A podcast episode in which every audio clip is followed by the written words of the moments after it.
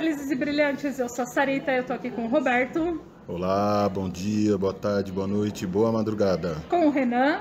A pandemia foi a prova que vaso ruim não quebra, viu? e hoje temos a participação do Danilo. Seja bem-vindo. Oi, gente, tudo bem? Tô, tô me sentindo chique, tô participando de um, né, um evento, né? Um evento da semana. Aí, Danilo, bem-vindo. Obrigado, gente, obrigado. E esse é o Depois do Sinal. Bem... E o tema de hoje é a pandemia já acabou? E aí, o que vocês me dizem? Então, infelizmente a nossa biomédica da equipe não tá aqui para nos afirmar nada, mas eu acho que a gente já meio que perdeu o medo assim da pandemia, né? Assim, no geral, a gente já passou a conviver com ela, brasileiro muito resiliente, a gente já estava resiliado quando estava morrendo mil pessoas por dia. Eu acho que na atual situação do Brasil, se a gente estivesse queimando pessoas em praça pública, o pessoal ia estar tá mandando a gente vir trabalhar normal. Que horror. Tinha que ser o Renan. Que horror. Cara, mas não vai acabar, né? Não. Na verdade, não vai acabar e eu acho que a gente nunca teve medo, de verdade, da pandemia. Talvez rolou um, né, assim, um, talvez eu morra, talvez não morra, mas medo, medo, medo mesmo. Ah, acho que no geral nunca, nunca teve, não. Caramba, no geral talvez, no mas geral, eu é. tive. É isso que eu ia falar. Eu tive, eu, eu tive muito medo no começo. Fiquei muito assustado. E como que foi para vocês o início, assim? Como que vocês encararam o início da pandemia? Primeiro, o nosso ilustre convidado. Sim, claro. Aí eu vou pegar o que você falou, porque eu achei que eu ia morrer. Eu achei, na verdade, eu achei que eu achei que ia chegar um momento assim que ia virar tipo uma cena de The Walking Dead. Uma coisa, você vai no mercado, tem que ir armado, com que a gente te atacar na rua. Eu demorei um tempinho para entender que na verdade não ia todo mundo morrer e ia talvez ia chegar uma hora que fosse passar, mas não vai passar, na verdade. Mas foi um momento assim de acho que cair a ficha que na verdade todo mundo vai morrer uma hora, né? É. Foi um choque de a morte chegando assim, falar olá. é, foi é, eu acho que a gente ficou muito preso à ideia quando teve uns bons anos atrás a H1N1 que passou assim, todo mundo achava que seriam 15 dias, uhum. né? Uhum. E foi chegando, chegando, chegando e quando você se deparava com as imagens, né, imagens de corpos de que vinham principalmente da Europa, os países que sofreram o primeiro impacto, aquilo gerou uma comoção e acho que a partir daí os cuidados né, necessários que, a, que as pessoas foram tendo, que a gente teve, mas também foi muito no começo, né? Seguindo a, a linha aí do que os meninos tinham falado anteriormente, no começo a gente tinha muitos cuidados, né? Passar álcool em tudo, é, pôr o pé na, na cândida, os calçados do lado de fora. Lá em casa os calçados continuam do lado de fora, né? Lá em casa nunca e, teve. E, e em casa nós tivemos vários e vários cuidados. E eles foram meio que deixados de lado, né? Acho que a vida seguindo. Né? É, no começo, no começo da pandemia, quando de declararam né, a quarentena e tal, eu até que fiquei bem de boa, assim, tá bom, vamos ficar em casa, vamos criar coisas, vou inventar um monte de coisa para fazer. E foi assim, acho que os três primeiros meses. Depois eu meio que entrei em paranoia, assim, sério. Fiquei, tipo, numa ansiedade, meio que numa depressão, assim, de tipo, meu Deus, isso não vai acabar nunca, sabe? Vai ficar morrendo gente, morrendo gente e, e nunca vai passar. Essa era a minha sensação, assim. Então, acho que para mim o começo da pandemia, assim, quando me toquei o que estava acontecendo, foi o Twitter do Atila Marindo dizendo que se nada fosse feito ia morrer um milhão de pessoas. Tudo bem que nada foi feito, estamos quase chegando lá, porque a gente está no Brasil, já estamos com o quê? Mais 700 mil mortes no Brasil? Próximo de 700 mil. Porque a, a, gente acabou se chocando muito quando eram vidas italianas morrendo. Uhum. É. Quando, quando foram brasileiros. Quando chegou no Brasil, quando começou a morrer gente na favela, começou a morrer pobre, porque vamos combinar, tirando um ou outro rico que morreu, as classes mais elitizadas não foram afetadas. Abre o mercado, abre tudo de novo, precisamos ganhar dinheiro. Acho que a gente, o brasileiro, o brasileiro, ele acabou encarando muito com isso, sabe? É, vidas brasileiras acabaram não importando, e quanto mais pobre a vida brasileira, menos importa menos ainda. Importa. Era muito bonitinho fazer campanha de solidariedade para italianos. É, a carne mais barata do mercado. É isso. O Renan resumiu Foi contundente, É, foi contundente Renan isso agora aí. deixou Foi- a gente foi sem palavras. Fiquei sem Foi palavras. direto ao ponto. É, pô, Renan termina aí, conduz o negócio. Então, gente, foi muito bom falar com vocês. Até a próxima. Até a próxima. Até a próxima.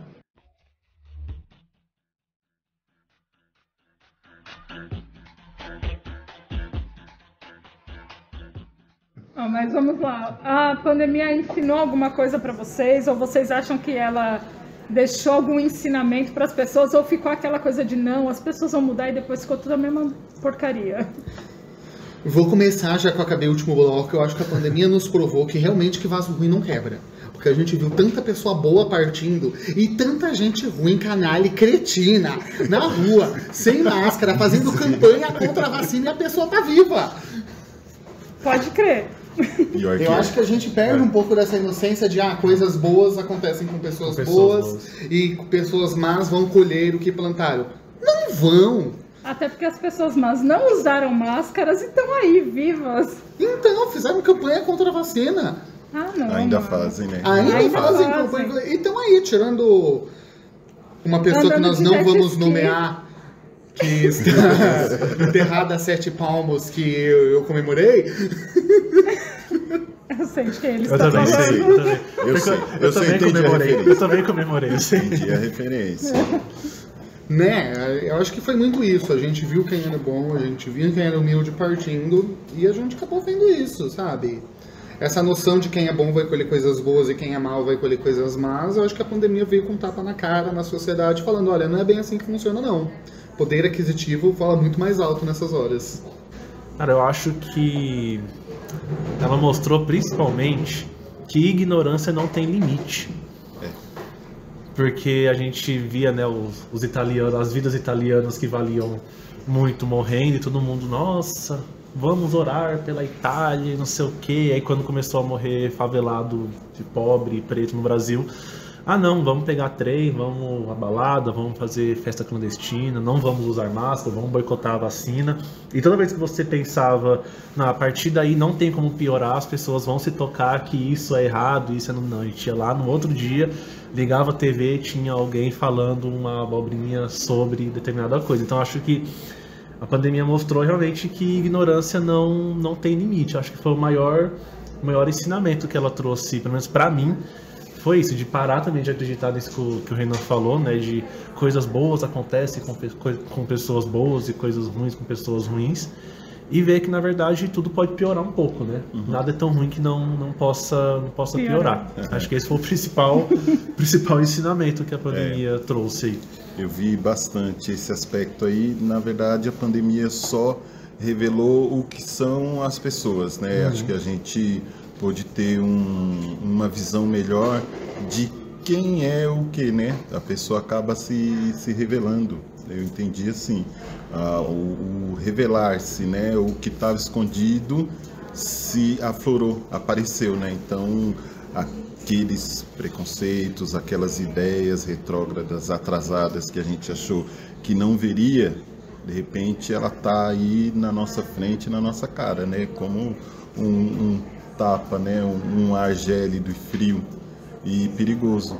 Mas também a, a gente consegue perceber, por um outro lado, eu percebi assim como a gente pode fazer para melhorar a nossa, né? A nossa vida. Acho que muitas coisas que a gente não tinha o costume de fazer, né, apareceram. Algumas ficaram perdidas depois também, né? Que a gente acaba cansando. Quando volta a vida, a normalidade da vida, a gente perde. Mas tem muita coisa que eu achei que, que melhorou né, individualmente. Eu digo individualmente como pessoa. Sim. Né, que coisas que eu não tinha costume de fazer, que comecei a fazer e continuei adotando. Achei que foi um bom aspecto, mas realmente é, não é muito animador, né? Se a gente analisar friamente. Sim. É, é, analisando no geral, né? No geral. Porque assim, acho que individualmente é claro que as pessoas que, que têm uma consciência e tal mudaram algumas coisas, mas no geral No não, ge- não geral, houve não. essa mudança, É. né? Não, Não rolou isso aí. É, só apareceu que tava, de repente, estava escondido, né? Sim. A- Aflorou, ficou mais, mais fácil de você perceber. Aliás, a pandemia ela já surgiu num período em que essas coisas já estavam aflorando, né? Uhum, sim. Esse pior das pessoas já estava sendo aflorado aí há algum tempo, né? Não vou dizer exatamente que foi desde 2018. Não, porque a gente não faz isso. A né? gente não, Não faz faz esse isso. tipo de Nenhuma crítica vez, aqui. não lembro da gente ter falado nenhuma vez. Não, não, lembro. Nenhuma das 800 vezes. E agora, o que você fez de legal assim na pandemia? Eu tô lá em casa, né? Quem pôde ficar em casa, obviamente. O que, que você fez assim, tipo, que mudou na sua rotina e tal? Eu, por exemplo, eu acordava às 5 para as 8 da manhã, ligava o computador, não tinha que acordar tão cedo. E a minha chefe tá ouvindo isso, que eu trabalhava de pijama. E também eu ia todo final, almoçava, ia pra rede, era tão bom, cara. Sinto falta da rede, por sinal. Vamos pedir uma rede, para pôr uma rede na diretoria. Sarita. Vamos Não, colocar. mas acho que melhor não. É, Uma não rede vai. só, esse tanto de gente, não vai dar Não, a certo. gente põe várias redes. Que Várias uma aí- Rede, uma rede É. cada. Ah, então já vamos fazer um Minha rede, minha documento. vida. Minha É. rede, minha vida. Vamos fazer um Minha Rede, Minha Vida, alguém escreve e a gente passa para a chefia ver o que, que acha. Eu acho a ideia boa. E comida, comi muito também, comida boa. Sim. Opa, eu acho que isso é. Acho que a gente comeu muito na pandemia. Experimentamos coisas novas, O tempo misturas malucas. O resultado são as roupas não servindo mais. Exatamente. Incentivou um guarda-roupa novo. É, não. Incentivou, não, obrigou, né? é obrigou, obrigou. guarda-roupa novo. Foi por livre espontânea obrigação. Sim. Mas é isso, vocês fizeram coisas boas ou não? Só, só reclamaram do governo? Eu acho que reclamar do governo não se enquadra tão numa coisa ruim. Né? É uma coisa acho, que é um, acho que é uma coisa corriqueira, né? É, Eu acho que é um já dever é comum, cívico. né? já é meio que. É dever cívico, ou seja, não é uma coisa boa, é um dever. Um dever. Tô falando de Não. coisas boas. Mas pensando por esse lado individual, a, a troca obrigatória do guarda- do guarda-roupa, acho que foi uma, pelo menos pra mim, foi uma coisa positiva, porque eu tive que parar de me vestir como eu me vestia há 10 anos atrás, né? Porque eu tive que comprar todas as roupas novas, porque eu comi da hora que eu acordei até a hora que eu fui dormir. Era o computador na frente, um pratinho do lado. A gente ficava o dia inteiro em casa, não podia fazer nada. É. Então, além de trabalhar, a gente. Você engordou? Eu engordei 10 quilos. Tanto que o pessoal não tá me vendo agora, mas eu sou magro agora, né? Antes eu era um patamar anterior a Caramba. isso. Cara, Eu era bem, eu era bem, bem, bem, bem, bem, bem magro. E eu. É, eu imagino. Dez- Caramba, é, então, tô pensando 10 quilos aí, velhinho. Caramba. Então, pra, pra mim Desculpa foi, aí, foi Danilo, muito, mas- muito bom. Roupas novas, roupas de tamanhos maiores, que eu não, não imaginava que eu ia conseguir chegar nesse número de, Meu Deus, de era uma roupa. vareta. Era, não, a vareta era mais visível. Caramba. Era bem, bem, bem magro. Mas eu acho que. É, eu mudei de emprego, né? Na, na pandemia. Porque eu considero vir pra cá e ainda estar na pandemia. Então, Sim, ainda então, estamos. ainda estamos, então eu mudei de emprego. Na verdade, eu virei PC durante a pandemia. Foi uma experiência bem. É, bem, bem complicada. Exatamente. Mas eu aprendi bastante coisa. Como a gente não podia sair de casa e ficava 24 horas conectado trabalhando, então eu acabei aprendendo muita coisa além do que eu aprenderia se a gente tivesse em condições de trabalho é, normal. Teve mais tempo para se dedicar a essas coisas. E eu acho que também consegui aproveitar mais para passar com a minha família, que no caso é só a minha mãe. Então, acho que eu passei mais tempo com ela durante dois anos do que eu passei no resto da, da minha vida. Acho que foi bacana. Às vezes eu fiquei um pouquinho irritado, né? Porque às vezes canso um pouco, mas. mas, mas acho que foi esse lado, esse lado positivo de ficar mais parado um pouco, né? Porque a gente corre muito, né? A gente né? corre muito o tempo todo. Então, acho que é isso. De resto foi só coisa ruim mesmo. É, eu, eu acho, eu tive também a impressão maior que eu tive positiva foi esse contato com a família, eu ver meus filhos crescerem, né? Isso aí é, é diferente, né? É diferente você estar bem próximo mesmo, acompanhar, estudando. O Danilo eu acompanhei estudando porque a gente trabalhava no mesmo espaço, então Ele ficava ali fazendo a aula dele e eu ali no centro de mídias. Não Danilo né? eu, no caso. Não Danilo você, o Danilo, o meu Danilo. O meu Danilo, não o nosso Danilo. E, e a Luana ficava lá no quarto dela, tal, dormindo. Eu ia lá chamar, mas é o fato de você ver crescer, né? Se acompanhar, você poder almoçar junto, conversar depois do almoço, tomar um solzinho, brincar um pouco, né? Isso aí a gente não, não faz corriqueiramente porque você está no, no trabalho, né? Então às vezes você chega, está cansado, vai assistir alguma coisa, você não tem esse contato como a gente teve durante o, o período aí da pandemia. A gente que teve essa sorte de poder ficar trabalhando online. E, e tem coisas que a gente, até hoje, a gente tem o costume de, de depois de, de comer, a gente sentar para conversar, a gente ficar ali conversando, fazendo uma graça, uma gracinha de vez em quando. Eu não gosto de gracinha, porque eu sou um homem muito sério, mas de vez em quando a gente faz uma ou outra lá. Isso aí foi importante. Agora, quanto a peso, eu ganhei peso, perdi peso, foi uma mistura de coisas. Cuidei das plantas, caminhei bastante em volta de casa, né? Que a gente estava assustado no começo, caminhava só em volta da casa, né? E tocando ao som do centro de mídias. Nossa, que, que delícia! que delícia de trilha o, sonora. O útil ao agradável, mas é. Eu achei que foi positivo esse aspecto aí. Peguei o costume de caminhar um pouquinho, né? Foi, foi bom. Mas é essas coisas mesmo, né? O, o individual, né? Foi bom mesmo. E o familiar, né? Esse convívio foi bom. Agora, quanto a ficar os estresses, com certeza rolaram, né? Eu fiquei bastante, teve época lá que, que você não sabe, é, você fica insatisfeito, né? Não sei, a gente fica com os nervos em frangalhos, né? A falta do contato com as pessoas. Com outras pessoas, né? Foi muito tempo. Muito tempo. Isolado. É, e isso é tenso, sentir falta das pessoas. Passou um depois que volta pro serviço, passa É. rapidinho, né? Eu também, Dois eu, eu senti depois. falta das pessoas. Aí depois de um mês eu já queria ficar em casa de novo. É, eu, o que foi legal é que assim, eu li bastante, aí depois eu cansei de ler, aí Também. eu fui assistir muito filme, aí eu primeiro assisti uns filmes bem inteligentes, mas aí começou a me afetar mais ainda, porque eu ficava pensando, né, nossa, quanta... aí eu resolvi assistir o quê? Filmes de Bollywood. Assisti também. Assisti vários filmes de Bollywood, principalmente comédia romântica de Bollywood, aqueles filmes bem besta, com um monte de dancinha. Adorei. Qual é o nome do filme? O Presente de Sardar. O presente de Sardar. Nossa, Assisti esse aí. Assistam, é muito Assiste. bom. Vocês vão dar várias risadas. Aos nossos ouvintes da Índia, não que a gente tenha algum, já deixamos claro que nós não estamos chamando o cinema de Hollywood de burro, de Bollywood de Não, burro. não, é muito legal e é muito inteligente. Eu só tô dizendo assim que, eu- é que os outros filmes me afetavam e eu ficava mal. Então eu fui assistir comédia romântica porque você não precisa pensar, entendeu? Mas assisti vários filmes bons. Muito filme bom. Inclusive, virei uma grande fã do Raji Kumar Rao.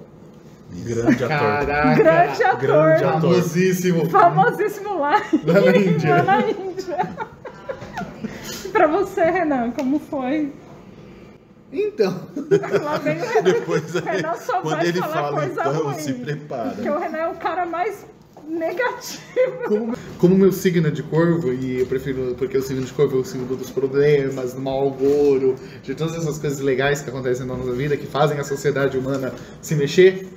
Signo de corvo. Na verdade, ele descobriu isso ontem. É. Foi ontem, né? Foi ontem quando a gente estava falando sobre horóscopo e ele não sabia o signo dele. Ele resolveu pesquisar o signo do horóscopo celta. Isso. O celta e descobriu que ele era corvo. Eu gostei da sou definição, cavalo. combina comigo. Você é cavalo? É, descobri também, porque como ele e a Mari estavam falando sobre isso, Tá. perguntaram quando eu nasci, eu falei, eles falaram que é, eu sou cavalo. Eu falei, no Mas, horóscopo, eu sou o horóscopo mesmo? chinês Falcão, também. né? Também? A gente tem nem Cavaleiro do Zodíaco pra isso. Não, não, não, não. Cavalo, cavalo. Mas acho que a gente já mais na conversa. vai lá, É, fala é sobre o seu importante- signo. O corvo fala agora. Mas é importante a gente ter essa visão que tudo isso que a gente fala é do nosso recorte social. Porque a, gente, porque a grande maior parte da população não teve a chance de ficar em casa. Mesmo. Então a gente fala que teve contato com a família, que a gente teve essa parte muito importante, só que a grande maioria foi justamente o contrário. As pessoas não conseguiram ficar em casa, tiveram contato com o luto na família, e isso numa escala de basicamente 700 mil brasileiros mortos, que a gente sabe. Porque vale lembrar que durante muitos períodos da pandemia a gente viu os dados do SUS evaporando, voltando cinco dias Uhum. depois, ninguém sabia onde enfiar, onde, onde colocou. Então é muito importante quem está ouvindo a gente ter essa noção. A gente fala do nosso recorte, porque a gente sabe que o recorte social geral ele justamente Não é, é o assim, oposto. As pessoas não tiveram essa chance de ficar em casa. A pandemia, a quarentena para as pessoas durou muitas duas semanas foi muito. E agora você falou uma coisa de luto e eu lembrei que uma das coisas assim, vocês dois que são, né, Danilo e Renan, que são aí de história, sociologia e tudo mais, o luto é extremamente significativo pa- para o homem, né, para o ser humano. Como vocês acham que foi assim para as pessoas encararem o fato de não poderem ritualizar esse luto, já que não podia ter, por exemplo, o velório, que é uma ritualização aí da morte, do luto. Como que, que vocês acham que isso impacta na vida das pessoas, assim? Acho que passa por dois, por dois momentos, né? O primeiro de todo mundo tá vivendo um luto coletivo, né? Porque na verdade, a- por mais que a- algumas pessoas não tenham essa consciência da gravidade, do que foi e tal, mas de modo geral a gente vive ainda um momento de, de luto coletivo. Quando você ligava a TV, que o jornal lá falava hoje morreram, chegou a morrer acho que duas mil pessoas, né? Chegou, Sim, chegou, Não chegou. um- acho que foi na segunda onda, né, que teve um pico bem, bem forte de morrer duas mil pessoas e você vê que esse é um movimento contínuo, acho que esse é um momento também bem, bem significativo. E aí você ter um, um indivíduo lá na sua família que faleceu e você ter um luto próximo a você, onde você não pode seguir aquele ritual que é cultural seu, que você tem que por um motivo de força maior interromper um rito cultural seu, é um impacto bem bem forte que você vai receber naquele sentido de você não estar se despedindo da pessoa, né? Acho que o principal sentimento que fica para quem perdeu algum algum familiar ou alguma pessoa próxima é o sentimento de eu não conseguir me despedir, porque o o luto, essa o velório, essa despedida é o dar um tchau, né? Sim. É um último um último adeus para a pessoa e você ser privado desse momento, que é um momento que ao longo da nossa vida, meio que a gente vai sempre se preparando para isso. Então você quando nasce, né, teoricamente o normal é você nasce, o seu pai, sua mãe morrem primeiro, você morre depois, então você tem uma sequência de acontecimentos e você sabe, quando essas pessoas morrerem, eu vou ter um momento para dar tchau, vou ter um momento para sofrer, vou ter um momento para as pessoas virem me consolar. Tem todo um preparativo que foi todo rompido. Então a gente vê agora, né, esses impactos, puxando um pouquinho para outro lado, mas a gente volta para a escola lotada, com todo mundo estressado, com todo mundo violento, com todo mundo vivendo um luto coletivo. Um luto coletivo. Então é bem, é bem complicado, né? E a tendência é que se não tiver um trabalho, uma política pública, na verdade, de saúde mesmo voltada a esses impactos sociais e psicológicos aí que a pandemia está deixando em todos nós, acho que serão próximos anos bem, bem complicados. E vale lembrar que muitas famílias sofreram cadeias de desastres familiares, um atrás do outro. É, Foi desemprego, foi perda de renda, foi não o luto muitas vezes de uma ou duas pessoas, mas de metade da família, Família toda, né? a família toda muitas vezes. Essas pessoas sofreram cadeias de desastre nesses dos, nos últimos dois anos. Nós, por exemplo, como servidores públicos, não perdemos a renda. Mas tem famílias que, além de tudo isso, de repente perderam a renda no meio do caminho. E aí, é uma cadeia de desastre. A pessoa perde casa, a pessoa sempre foi uma pessoa regrada e está atrasando conta. A família estava acostumada com um padrão de vida, de repente aquele padrão de vida evapora, não existe mais. As pessoas sofreram um desastre coletivo. E eu acho que isso é muito impactante no psicológico, porque tem várias situações que voltam para esses seios familiares destruídos que a gente não- ainda não tem nem dimensão de como lidar. Hoje a gente não consegue mapear, por exemplo, o que a corrosão de renda está ocasionando nas famílias, por exemplo, na questão fome. Porque o passar fome não é apenas a inexistência de alimentação, também bate na questão de qualidade. O não ter uma boa alimentação também entra em estado de fome. E a gente não consegue qualificar quantas famílias estão passando por isso. O desastre social é tão grande, talvez daqui a 20 anos alguém consiga mapear e falar: caraca, foi tudo isso.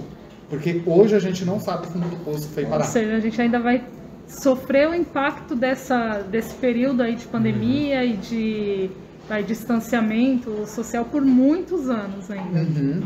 E a gente não tem dimensão. Na verdade, a gente não sabe hoje. Se hoje alguém parar, olha, vamos mapear Não, o fundo do poço que nós estamos, como, a gente né? não sabe onde está. Até porque a gente precisa ter um olhar distante para poder entender o que está acontecendo. Então, é daqui a 20 anos vai se mapear. Fazer algo é, o- é o depois do, do mapeamento, né? Então, são, são bons anos aí pela frente para a gente poder ter uma noção boa do que, do que, que aconteceu, né? Aham. E realmente tomar alguma atitude para mudar aí significativamente, talvez. Se é que vai existir a possibilidade de tomar uma atitude. Eita, Para quem foi afetado hoje, daqui a 20 anos Sim, pode ser tarde é. demais. ser tarde. Amanhã pode ser tarde. Até demais, né? porque também acho que muito disso afeta o psicológico, né? Como não só a questão do luto, mas toda a questão econômica também afeta o emocional das pessoas. E a gente vive num país que não se preocupa com isso, né? Ainda é um grande tabu você falar de, de do emocional e de problemas psicológicos, psiquiátricos que vão sendo gerados aí. Então a gente também tem esse tabu no nosso país e muita gente que nem tem acesso a isso porque não tem é, realmente se você for na nos postos de saúde e tal, dificilmente você consegue vaga também com psicólogo, psiquiatra. esse- Até tem uma reportagem que saiu nos últimos tempos atrás, que um, que um problema que os postos de saúde estão tendo é as pessoas irem lá para pedir um prato de comida. A pessoa passa no médico, né, o médico passa um tratamento e a pessoa, ok. Mas eu não tenho o que comer, como que eu compro isso? A gente não consegue qualificar o tamanho do desastre que a gente tem hoje em mãos. Um turbilhão de, É. de acontecimentos, né? Nós estamos tocando a vida, porque temos que tocar a vida, mas a gente não sabe o fundo do poço que a gente foi parar. Vou te contar que tudo um dia vai passar. Caramba, esse episódio ficou Caramba, pesado, ficou hein, pesado. velho? Caiu o clima do Nossa, desculpa, gente. Caramba. Ainda bem que a gente é de boas, né? É, Não, vamos, vamos animar isso aqui, que hoje o, o episódio ficou difícil. Ficou pesado de repente. Mas é, se você analisar, né, o, o fato de ser uma pandemia, a pandemia ele traz como característica o, o ambiente soturno, né? Porque você tem o, o lado positivo, mas o lado negativo, se você analisar friamente e coletivamente, se você falar 670, 680 mil mortos, não é um- uma coisa agradável de se dizer que, que foi mais coisa boa do que coisa ruim, né?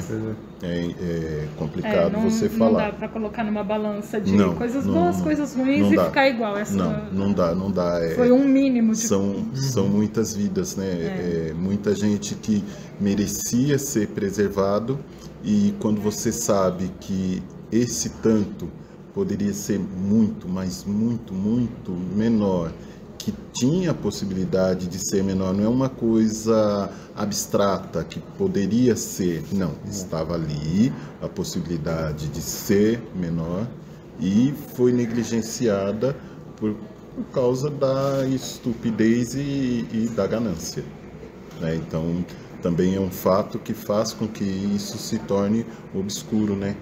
E a questão das vacinas, como foi pra vocês quando chegou assim a vez de vocês tomarem a primeira dose da vacina?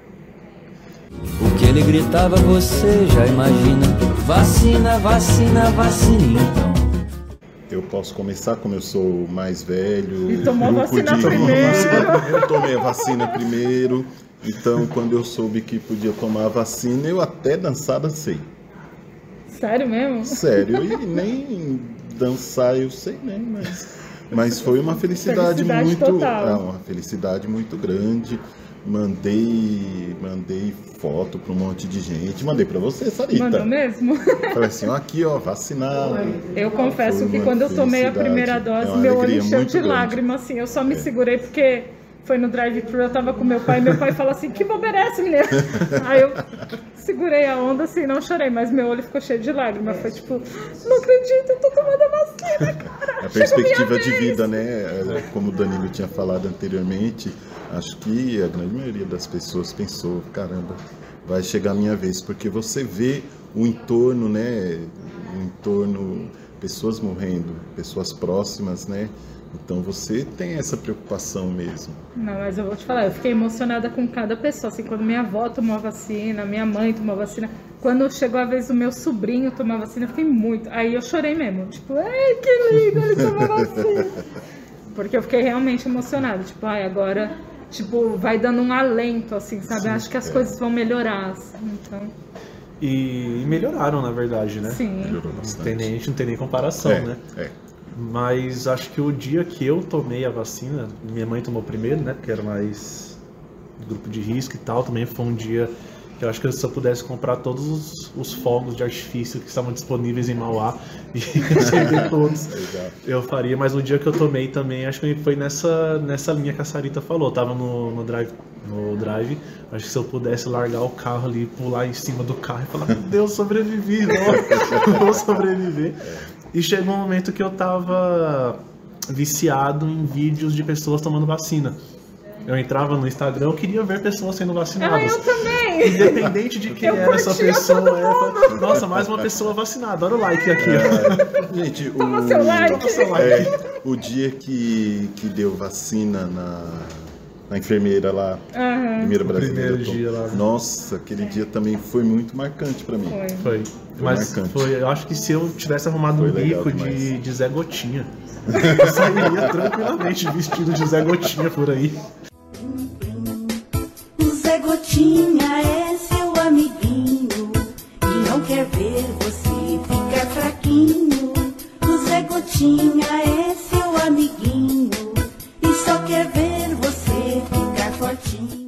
Pra incentivar todo hora, mundo, porque foi, foi, um, foi um dia, acho que foi assim, desses últimos 2018 pra cá, né? Foi acho que assim, top 3 dias mais felizes, assim. Porque foi significativo, né? É. a esperança, né, de talvez melhore. Sim. Esperança Também. vencendo o medo. É. É, bem isso. Ai, que poético. Pra Renanzinho? você, Renan, como foi? Gente, eu acho que é bem essa essa fala do Roberto, sabe? Eu acho que é a chegada da vacina e eu acho de ver cada pessoa tomando vacina, é mais um conseguiu passar por isso. Mais um conseguiu passar por isso, mais um, mais um, mais uma pessoa importante pra mim que chegou até aqui. É todo esse efeito psicológico que a vacina traz pra gente aqui. E é tão efetivo que nós passamos por uma terceira onda, assim, inimaginável no mês de março e nós passamos. Passamos. Sim. Março de 2022, gente. A terceira Sim. onda de março de 2022, ela chega a bater quase 3 milhões de casos por dia. É.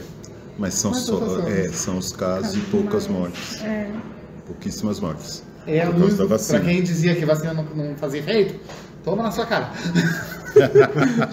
A, a- a vacina me emocionou tanto que eu eu escrevi poesia pra vacina, Olha. gente. Roberto leu. Li, li, Sarita, você não publicou e isso? repliquei. Tá publicado no meu Instagram de poesia. Caraca, ela Foi, tem foi pro meu status, hein? Foi pro meu status. Foi pro status do Roberto aí, ó. Foi. Foi, velhinho. foi, foi um momento de, de alento mesmo, de alegria, de tipo, ai, agora eu acho que as coisas Agora vai, né? vão fluir, agora vai, a gente vai Foi poder voltar a viver e ser feliz e tudo mais. É isso aí.